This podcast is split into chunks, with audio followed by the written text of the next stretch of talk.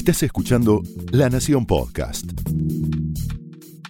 A continuación, el análisis económico de José del Río en Mesa Chica.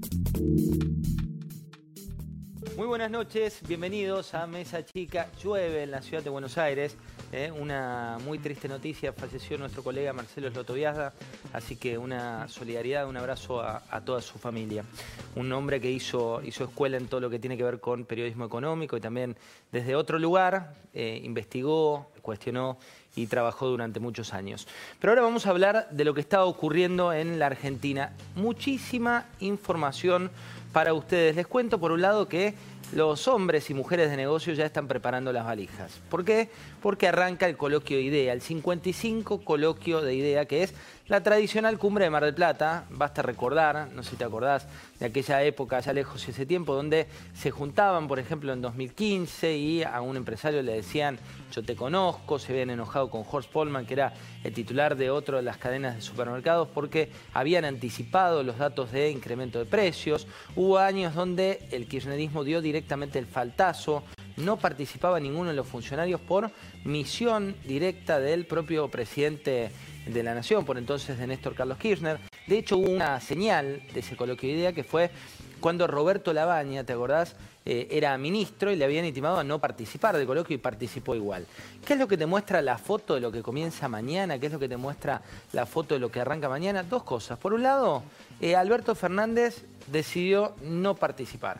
El candidato por el Frente de Todos había eh, demorado su respuesta, no les terminaba de confirmar. De hecho, si ves quiénes participaban de ese coloquio, decía a confirmar porque no les respondía. La silla de Alberto queda vacía, lo que muestra cierta continuidad con lo que había hecho en su momento el kirchnerismo.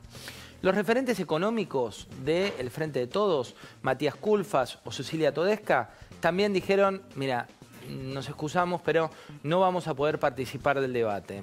Por otro lado, el presidente de la Nación, que siempre les dijo presente, en este caso advirtió hoy que va a hacerlo a través de una videoconferencia. Vos sabés que cuando estás ante un auditorio de 900 empresarios, una videoconferencia tiene otro delay, tiene otras características. También el ministro de Economía, Hernán Lacunza, que iba a participar de manera presencial, ahora va a salir pero lo va a hacer desde el Fondo Monetario Internacional, de una oficina también por videoconferencia, con lo cual el coloquio que arranca mañana va a tener, entre otras figuras estelares, a Carlos Rosenkratz, el titular de la Corte Suprema de Justicia, y a Marcos Galperín, el empresario creador de Mercado Libre, que fue noticia este fin de semana sobre todo por esa campaña que lanzó, la campaña antigrieta. No sé si la viste, pero tiene dos protagonistas centrales. Luis Brandoni, por un lado, más ligado al oficialismo, y Florencia Peña, más bien ligada al kirchnerismo. Ambos dos le ponen la voz a una campaña antigrieta que te dice lo que viene en las cajas y que es una señal directamente de Marcos Galperín para tratar de salirse del lugar de un lado o de otro, meterse en el lugar de la institucionalidad con una frase que le da el foco a esa campaña que es lo mejor está por venir y lo dice antes del resultado. Y después tenemos información de primera mano de dos lugares que hoy se llevan parte del foco estratégico. Una es la Quinta de Olivos. ¿Qué anda pasando por la Quinta de Olivos? Se la vio por allí a la ministra, una de las ministras que tiene el gobierno de Macri, de más alto perfil en redes por una pelea que se viene dando con uno de los candidatos del Frente de Todos. Y lo que dijo fue lo que es un secreto a voces entre todo Cambiemos, que es, mira, tratamos de no mirar números. Hoy el gobierno de Cambiemos lo que busca es no guiarse por las encuestas, no seguirlas porque dicen, si nos va bien, nos la creemos y nos pasa lo que ocurrió en la elección anterior. Si nos va mal, nos deprimimos y preferimos creer en esta especie de liturgia del sí se puede, que son las plazas que vienen siendo noticia.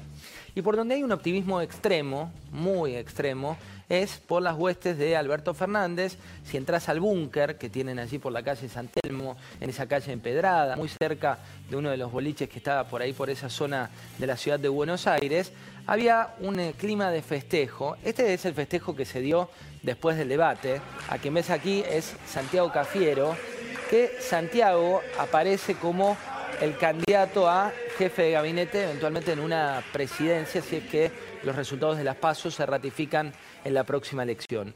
¿Qué relación tiene Cafiero con Alberto Fernández?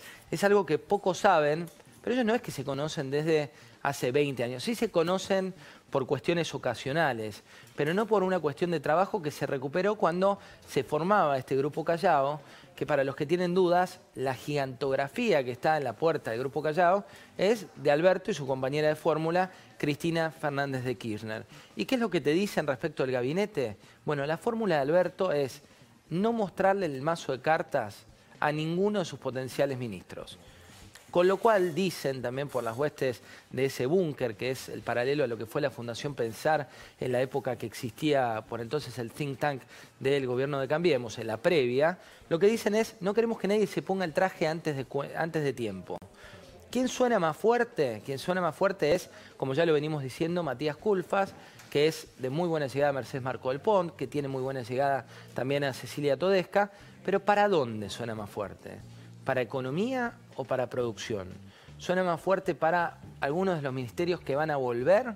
Porque también lo que están previendo es que no solo el Ministerio de la Mujer, que anunció en este caso eh, Alberto Fernández en el debate, va a ser uno de los nuevos. Va a haber nuevos que están por ahora así guardados en ese mazo en el cual también juega Gustavo Vélez. Y del otro lado, ¿qué pasa con Guillermo Dietrich? ¿Qué pasa con Carolina Stanley? ¿Qué pasa con Hernán Lacunza?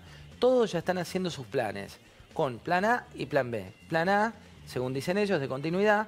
Plan B, con una vuelta al sector privado en algunos de los casos. El primero en volver al sector privado sería Dante Sica, que ya tiene esos lazos ya eh, echados con gran parte del sindicalismo. Y hablando con uno de esos ministros, el que tuvo mayor eh, efectividad en términos de gestión en los últimos años, hay una preocupación que tiene que ver con los que creyeron que el sector público era el sector privado. ¿Por qué les preocupa esto ante un eventual cambio de viento? Porque lo que creen es que puede haber una persecución jurídica para aquellos que tomaron las decisiones con más velocidad que las que te dejaba un Estado burocrático dicen, no lo hicimos por corrupción ni nada por el estilo, sino que lo, hicimos por el devenir del hacer, por las ganas del hacer, pero nunca pensaron, como había ocurrido en la oportunidad anterior, que se podía dar este escenario político que puede soplar un cambio de viento y donde esa efectividad de llevar la gestión privada al sector público se convierta en una pesadilla en términos judiciales. Esto fue el análisis económico de José del Río en Mesa Chica, un podcast exclusivo de La Nación. Escucha todos los programas de La Nación Podcast en www.lanacion.com.ar. Suscríbete para no perderte ningún episodio. Estamos en Spotify, Apple Podcast, Google Podcast y en tu reproductor de podcast favorito. Seguí escuchando La Nación Podcast.